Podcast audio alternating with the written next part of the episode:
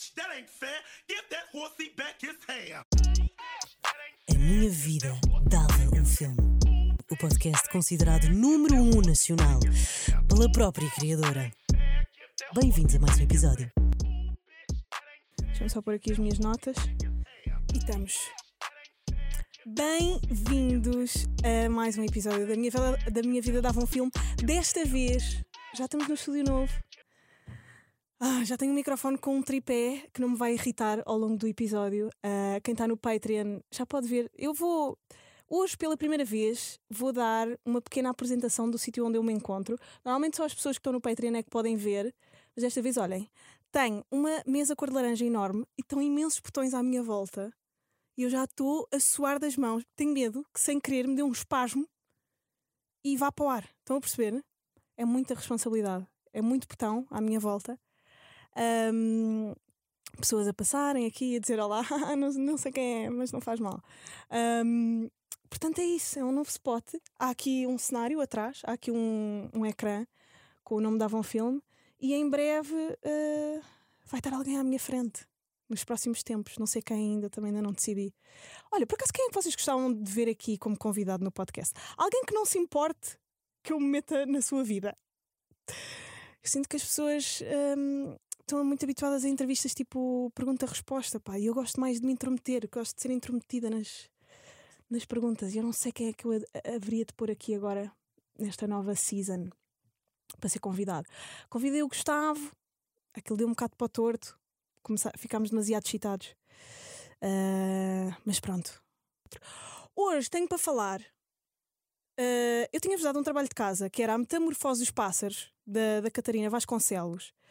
Este filme passou na RTP2, eu tinha-vos dito, na- no dia 1 de dezembro. Ah, vocês ainda devem conseguir ver, não sei se na RTP Play ou no Filmin. Ah, e houve uma, uma seguidora que me disse: Ah, ahm, pá, este, este filme é das coisas mais secantes, mas mais belas que eu já vi, e é mesmo verdade. A Metamorfose dos Pássaros é um bocado tipo hum, um podcast. É, é- é um filme podcast do género. Nós podíamos estar só a ouvir, aquilo é quase. Chega um momento de quase de slam poetry. ah, de hum, o Manel Rosa, que, pá, que é um miúdo, que era comediante, que não fazia ideia que era ator, aparece no filme, o que tem graça, ah, e, tá, e faz uma boa interpretação da, da, da personagem ali. Ahm, mas é um, é um filme com uma cadência lenta, mas belíssimo e, e profundo.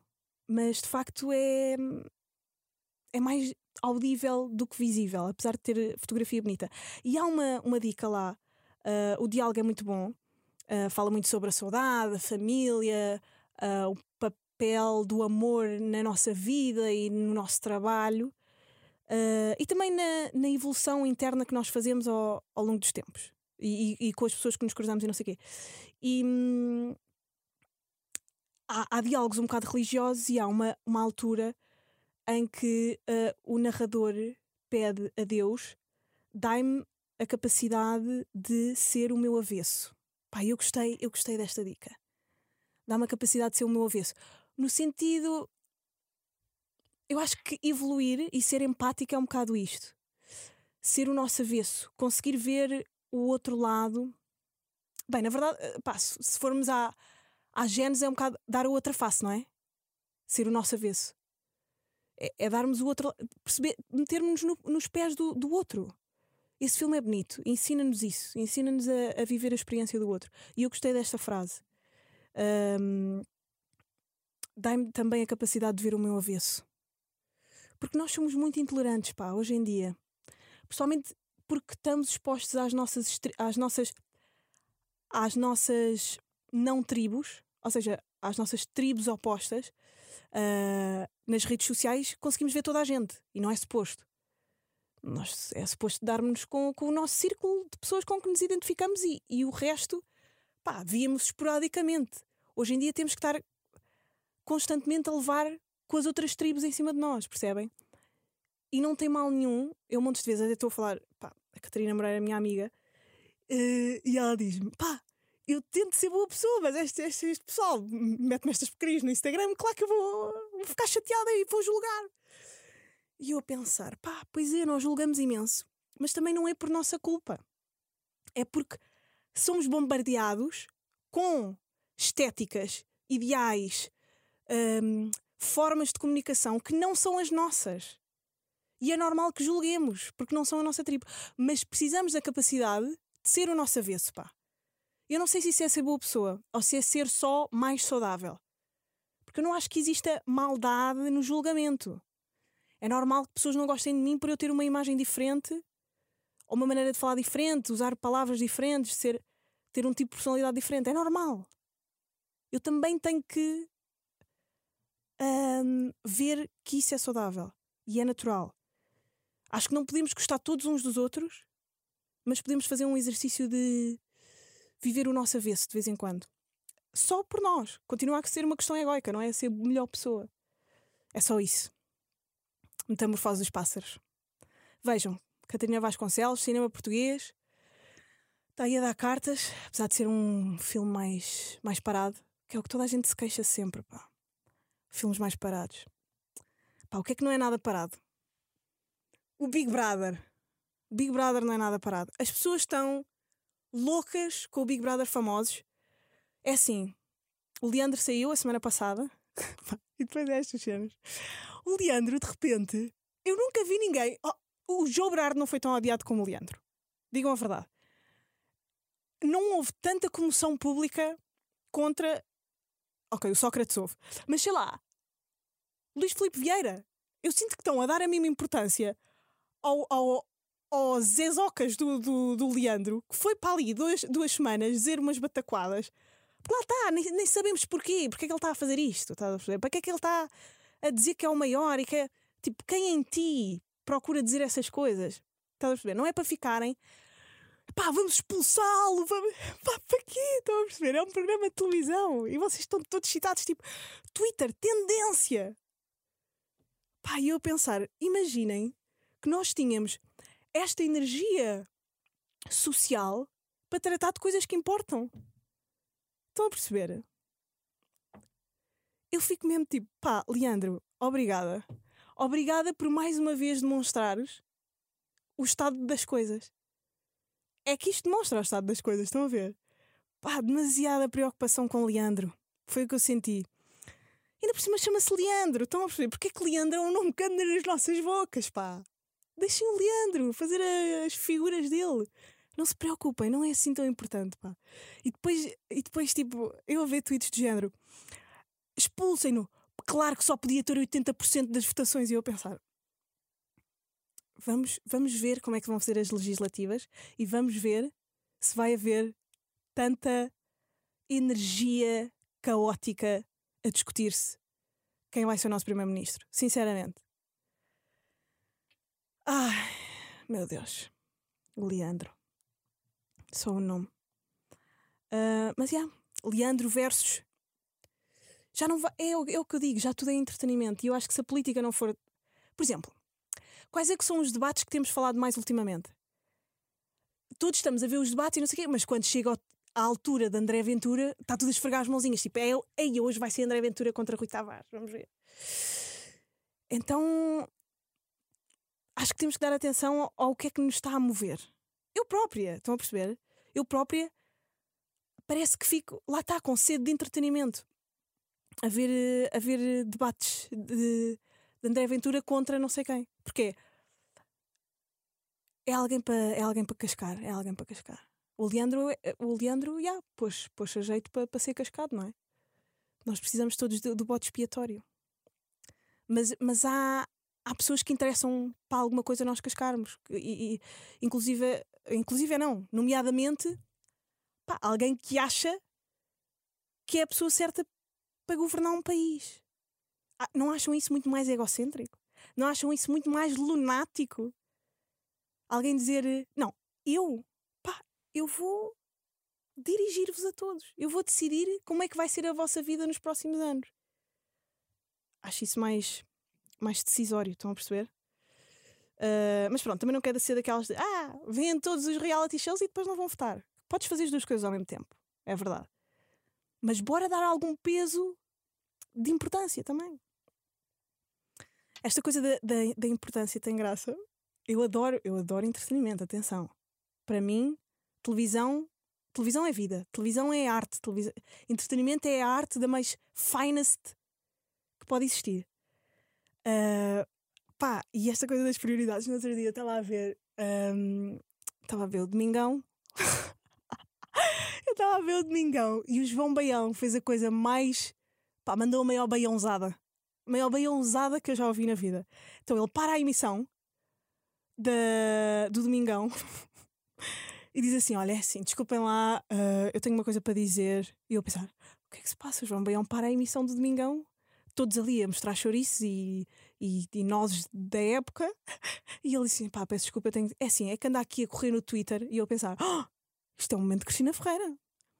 Isto é um momento. Uh, Luciana aparece-me com um papel a cascar no ex-marido. Não, mas não foi. Ele agarra no micro e diz: pá, está aí a correr no, no Twitter uh, que eu matei um esquilo. e eu a pensar: não, isto não está a acontecer, isto não é realidade. Isto é, isto é isto é demasiado hilariante para não ser ficção. E ele mega sério, e depois toda a gente calada, porque ninguém percebeu o momento. Eu acho que, eu acho que achavam que era a gozar.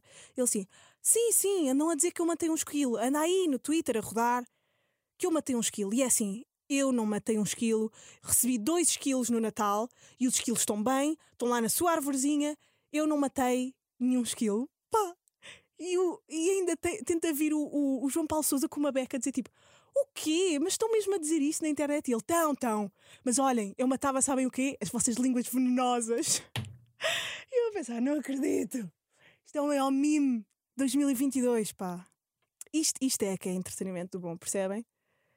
João Baião a negar o assassinato de um esquilo em direto, parar uma emissão para dizer eu não matei esquilo nenhum. Como é que isto é? Como é que isto existe? Tão bom. Ai ai não só em Portugal se fazem, se fazem estes happenings. Um, Afterlife, já viram? Do, do Ricky Gervais. Uh, opá, tenho a dizer-vos, eu não gostei da segunda temporada, mas pensei, vou dar uma chance. Não posso estar sempre a ver o Domingão. Vou dar uma chance. Uh, vi a, a terceira temporada toda que saiu. Pá, porra. Sabem o que é que eu sinto? é um artista gigante, brilhante, com demasiados yes menos à volta. Acho que ele se podia. Pá, mas depois também quem sou eu, não é? Eu estou com uma t-shirt com. pá, com nódoas de, de Colgate a dizer: Ah, esta série é uma porcaria. Pá, está calado e vai fazer tudo. Mas, mas uh, achei que ele se, acho que ele conseguia melhor. Mas também é uma estética mega British. Por exemplo, um, há shots ali que eu encontro na, no The Office britânico. Um, por exemplo, acho que nos Estados Unidos, ou, ou até em cenas mais euro, europeias também, mas mais francesas ou assim, há, há shots de, de rua pá, que são a afastar-se. Isto nunca se faz a, nunca se faz a afastar, normalmente é a aproximar. Estão a perceber? Pá, isto se calhar sou só eu com as minhas manias. E depois é outra coisa.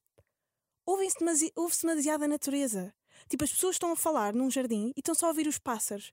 Não sei se gosto. Não sei se, não sei se prefiro ser bem enganada do que estarem a fazer-me crer que aquilo é tudo muito natural.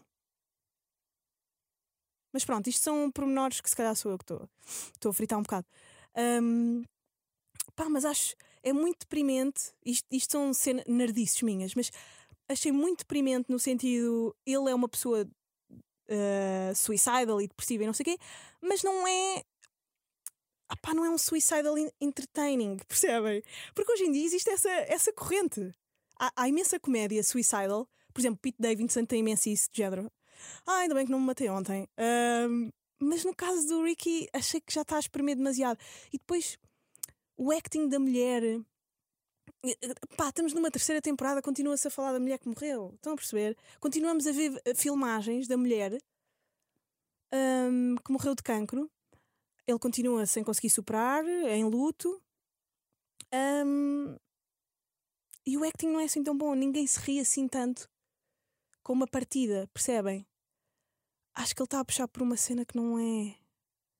Ahm, gostava que aquilo. Eu gosto da, do esqueleto. Eu gosto do esqueleto do Afterlife, mas não gosto da série. Não sei explicar. Pá, acho que está demasiado britânico. Não adoro os atores. Acho que o acting não é assim tão bom. Não sei porque é que eu acho isto. Será que estou muito americanizada? Ou se calhar também estou habituada. Não sei. Se calhar americani- a- americanizei-me muito nas séries. E. E de facto aquilo não tem muito. O acting não é lá grande coisa. A maneira como eles riem. E, e eu acho que se vê um bom ator. Havia alguém que falava disto. Acho que foi o, o Gosha a falar. A falar para aí com. Com o José Barroso. Ele é José Barroso? Pá, é neste momento que me falta aqui a Rita, pá. Temos que arranjar alguém para vir aqui fazer-me companhia, porque isto assim. José Barroso, aquele que. Barroso. Que anda com a miúda. É, José, Bazo- José Barroso. Não, José Barroso. Como é que ele se chama? Aí, agora está aqui. Está aqui a Inês, não é? A realizar, a dizer o nome na cabeça dela e eu não sei. Espera, Barroso, ator. Pedro Barroso, epá, aparece-me toda a gente menos o homem. Porra, o, o- o do médico de família. Não. Barradas. Olhem, é assim. Eu vou. Pronto, é assim. Barradas, o restaurante. Vocês já perceberam quem é que eu estou a falar? Que era marido da Maria João. Louca já, estou a suar. Ahm, Barroso, ator, Maria João.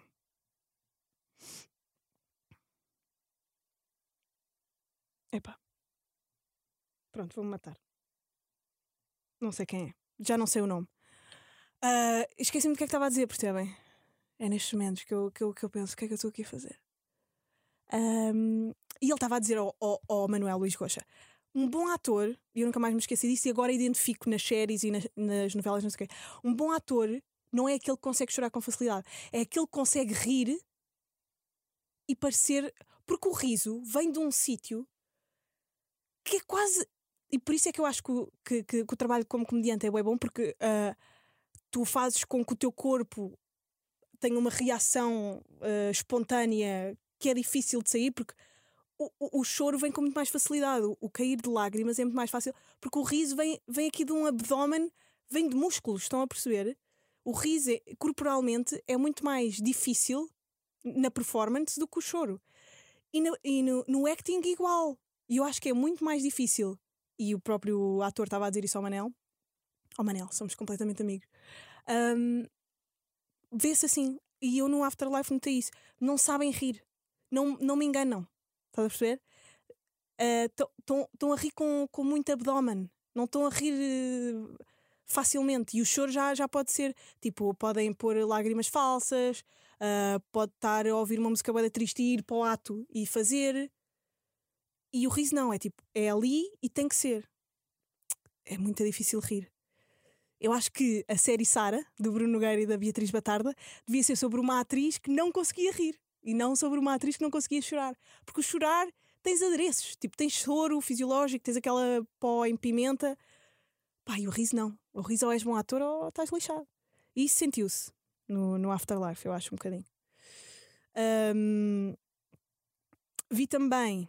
Bem, temos que falar de. eh, eu disse que ia falar sobre isto. Euphoria.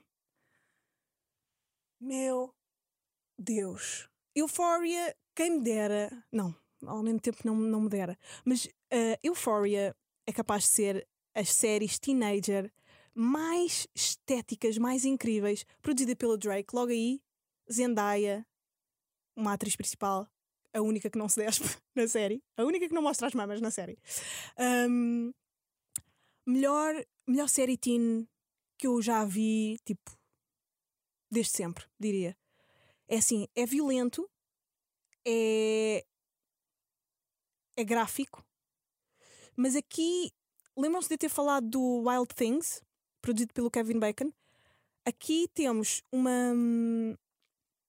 Temos o explorar da vida uh, sexual e problemática dos adolescentes e da procura de identidade e não sei o quê, mas não é de uma perspectiva unicamente masculina e eu acho que até põe em discussão uh, aquilo que há uns tempos estava a falar por causa de um post da, da pá, de, uma, uma pessoa, eu já nem me lembro, pá, uma, uma influencer qualquer que, te, que loira.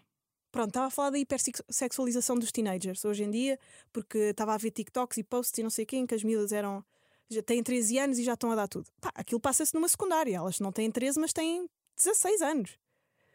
Um, e espalha a realidade, estão a perceber? E, e eu acho que põe em perspectiva e, e põe-nos a discutir o porquê de nós sermos assim na nossa adolescência, principalmente enquanto raparigas, percebem?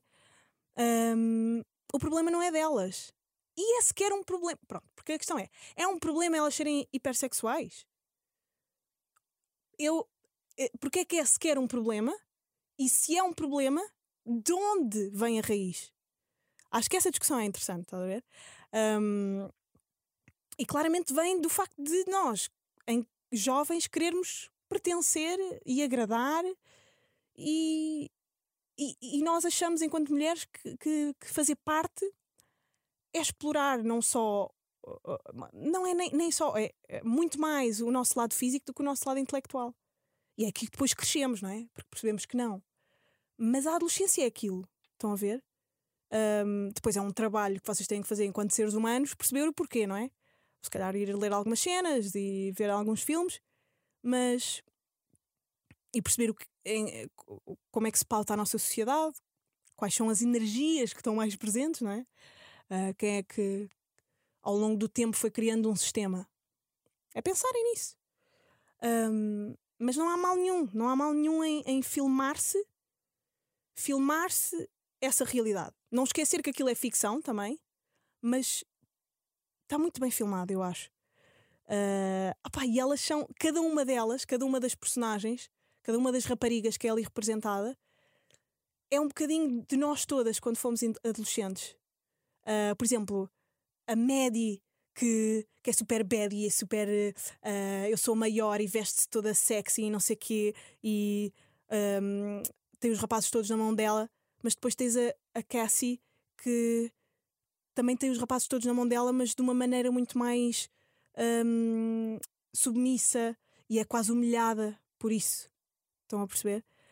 E todas nós temos isso dentro de nós. Todas nós temos a confiante, a insegura, a, a, a que faz para agradar, a que, se, a, a, que é rebelde e tem a consciência de, da sociedade em que vive e tenta lutar contra esse, pronto, contra esse padrão social é pá, machista e patriarcal e não sei o quê. Todas elas são um bocadinho de nós, eu acho. Eu, a minha teoria é essa.